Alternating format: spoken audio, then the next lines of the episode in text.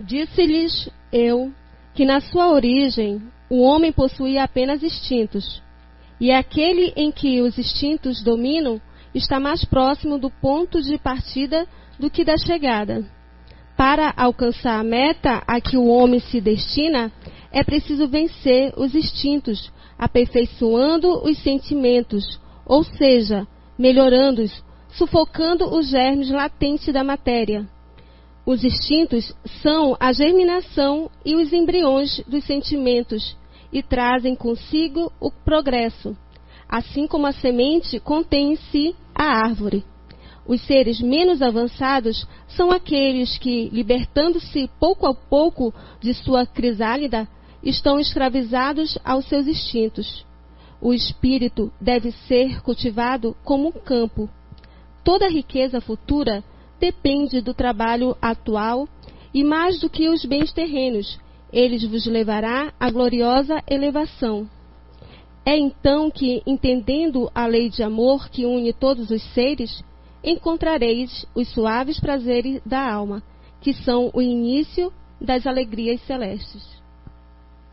Muito obrigado. Com vocês, Paulo Neto.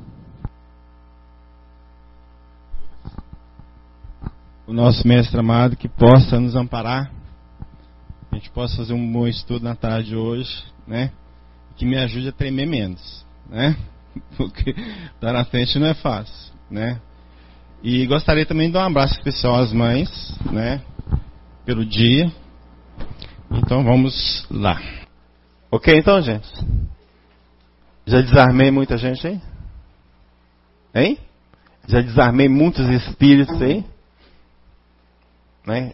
E eu falo assim, que quem tem animal percebe claramente a, a, essa relação, o entendimento, né? Que eles têm da quem te fala, da forma de agir. Quem tem cachorro, então, quando eles aprontam lá, né? E a gente vai chegar em casa, ele já, ele já, ele já fica tudo escondidinho lá, né? Tipo assim, não vai sobrar bronca para mim hoje. Então, ele tem uma inteligência. Ele sabe o que está fazendo. Né? Então, isso mostra que o que? Os animais têm uma inteligência limitada. Mas que tem, tem.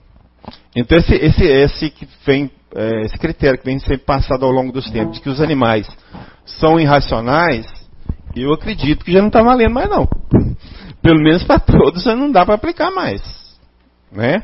E isso é que é importante, a gente ter essa visão diferenciada, ok? Bom, o nosso foco vai ser o quê? Nós tentar mostrar, dentro da codificação espírita, como que é a relação dos homens com os animais. Ok? Porque isso, de certa forma, é, gera uma polêmica muito grande no movimento espírita, porque uns acham que nós não viemos de lá, outros acham que nós viemos, uns acham que tem a codificação, outros acham que não tem, então nós temos que definir. Né? Nosso papel é este, de mostrar como que encontra isso na codificação espírita. Né? O que tem observado ao longo do tempo e para mim eu, eu, encaro como evolução do ser humano é a preocupação do ser humano para com os animais.